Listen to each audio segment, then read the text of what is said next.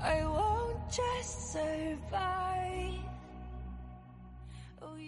Hola familia, bienvenidos al noveno episodio de Olympic Talks o charlas olímpicas. Como siempre agradecer a todas las personas que me escuchan. Hoy estaremos hablando de los Juegos de Roma 1960 la ciudad donde en el siglo 393 a.C.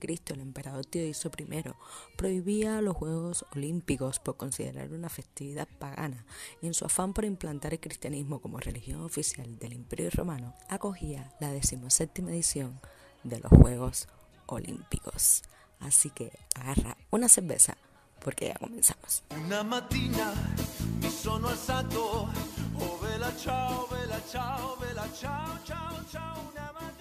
Tras varios intentos fallidos y varias candidaturas, Roma se convierte por fin en sede olímpica en 1960. Debemos recordar que a la capital italiana se le concedieron los Juegos Olímpicos de 1908, pero la erupción del Monte Vesubio un año antes hizo que finalmente las autoridades italianas rechazaran acoger los Juegos Olímpicos, pues este evento natural había agotado los fondos del Estado italiano, una parte de ellos destinados a poder realizar la cita olímpica. Pero finalmente en el año 60 Roma puede realizar la 17 edición de los Juegos y se convierte en un escenario auténtico donde lo antiguo y lo moderno se entremezclan de forma maravillosa. Las construcciones realizadas para albergar las pruebas eran una mezcla entre la antigüedad y la modernidad de esa época.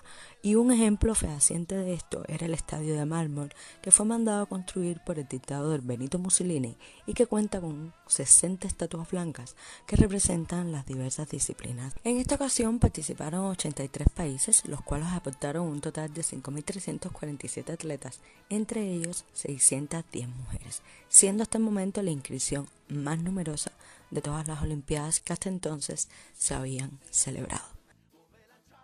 El país de Singapur compitió por primera vez con su propia bandera, que se convertiría en su bandera nacional tras la independencia, ya que los británicos le habían concedido el autogobierno un año antes. Esto hace que Tan Liang, ganador de la medalla de plata en la categoría de peso ligero, se convirtiera en el atleta que por primera vez ganara una medalla olímpica por Singapur, lo cual no volvería a suceder hasta la edición de Beijing 2008. Los atletas de Alemania Oriental y Occidental, como comentamos en la edición anterior de Melbourne 56, volverían a competir como un equipo unido, lo que harían hasta la edición siguiente de Tokio 1964. En el baloncesto del boxeo se exhibieron dos de los más grandes practicantes de estos deportes de todos los tiempos. En baloncesto el equipo masculino de Estados Unidos ganó con mucha facilidad, ya que su equipo estaba liderado por Oscar Robertson, Jerry West, Jerry Lucas, Watt Bellamy y Terry Dickinson, posiblemente el mejor equipo amateur de la historia, quien podría rivalizar con muchos de los grandes equipos de la NBA en aquel entonces. Y en el boxeo se destacó una figura que comentaremos más adelante. Estos juegos además contemplaron el inicio de una racha de triunfos de los gimnastas de la Unión Soviética, que sería ininterrumpida hasta los Juegos de Montreal 1976, sobresaliendo como en los anteriores Juegos de Melbourne los mismos Boris Chaplin y Larisa Latinina, de la cual hablaremos más adelante. En gimnasia también el equipo japonés masculino ganaría el primero de sus cinco oros consecutivos en la categoría por equipos, lo cual se extendería hasta los Juegos Olímpicos de Montreal 1976.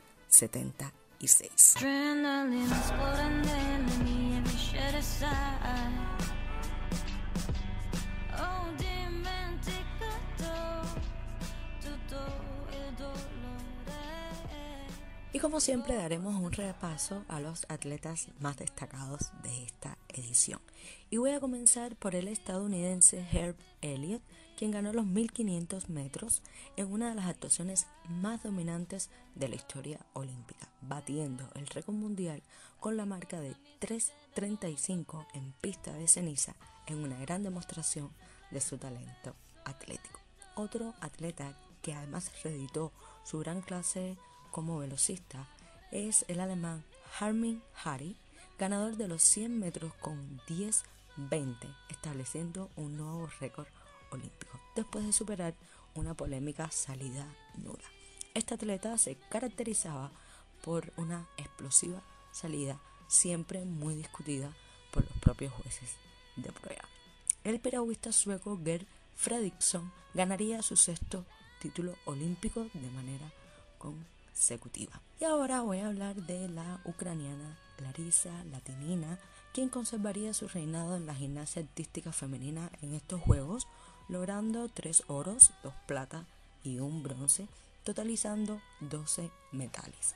En los Juegos de Tokio 64 sumaría más preseas, lo que la llevaría a establecer un récord. Pero eso ya lo comentaremos en el próximo episodio. Y ahora vamos a hablar de un pugilista extremadamente famoso llamado Cassius Clay. Pero a lo mejor si te digo Cassius Clay, mmm, no sabes de quién te estoy hablando, sí.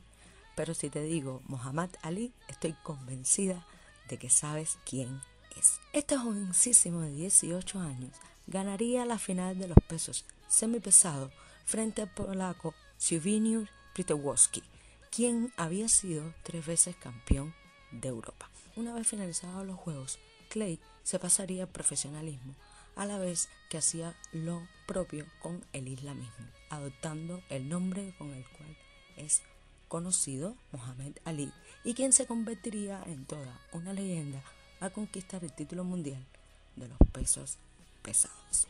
Otra figura de la que quiero hablar y que fue la reina en el atletismo de estos Juegos es la estadounidense Wilma Rudolph, conocida como la Gacela Negra, quien fue aclamada como la mujer más rápida del mundo en la década de 1960 y se convirtió además en la primera mujer estadounidense en ganar tres medallas de oro en unos mismos Juegos Olímpicos en la modalidad de atletismo. Esta gran atleta tiene una historia muy triste detrás de todo ese éxito y para ello te invito a que pases por el perfil de Instagram y la página en Facebook del el podcast porque ahí te voy a dar todos los detalles. Y para finalizar te voy a hablar del rey de estos Juegos Olímpicos.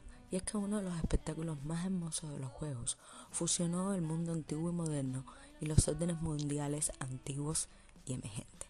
El maratón fue el primer maratón olímpico que comenzó y terminó fuera del Estadio Olímpico principal, lo cual se repetiría en Londres 2012. La carrera, que hasta ahora había sido siempre competencia de los corredores blancos, a menudo finlandeses, se había reducido a dos corredores africanos, el etíope Abebe Bikila y el marroquí Radi Ben Abdesalam. Bikila, que corría descalzo, se impuso. Fue el primer africano negro en ganar una medalla de oro y lo hizo en la ciudad que 30 años antes había enviado tropas para conquistar su patria etíope. Su victoria no fue más que un precursor de los grandes corredores africanos negros que ganarían muchas medallas de oro en los Juegos Olímpicos de los años siguientes. Piquila fue gran protagonista de los Juegos y además simbolizó el despertar olímpico de África, muchos de cuyos países acababan de conseguir la independencia.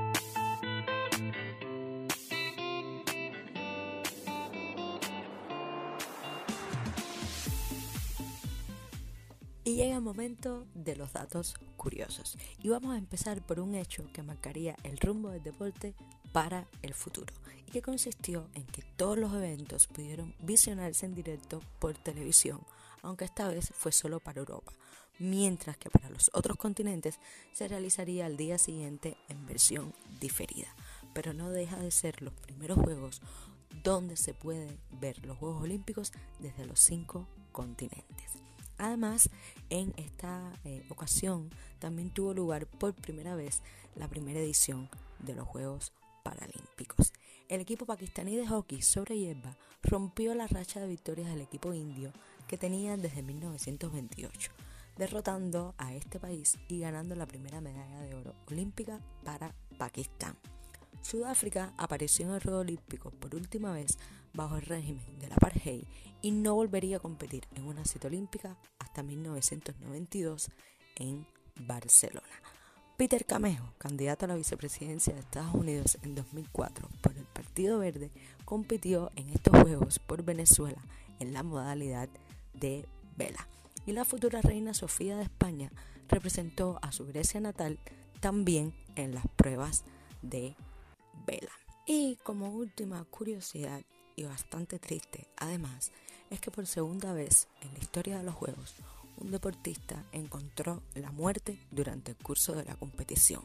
Y estamos hablando del ciclista danés Knut Enemar Hensen, quien se desplomó al suelo debido al tórrido calor que imperaba durante la prueba, falleciendo más tarde en el hospital.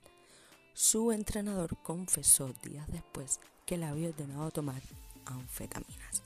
Esta es la segunda vez que un deportista fallece en unos Juegos Olímpicos, después del maratoniano portugués Francisco Lázaro, quien falleciera en los Juegos de Estocolmo 1912, al caer igualmente agotado al suelo por el tremendo calor reinante en la capital muriendo cuando era trasladado al hospital.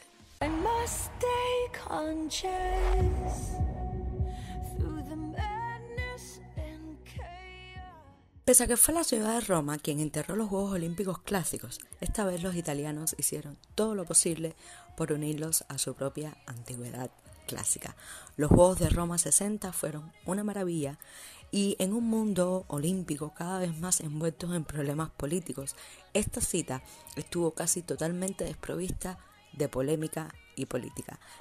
La próxima parada es en uno de mis países favoritos, cuya capital, Tokio, acogería la decimoctava edición de los Juegos en 1964, convirtiendo a Japón en el primer país que fuera sede de los Juegos Olímpicos en el continente asiático.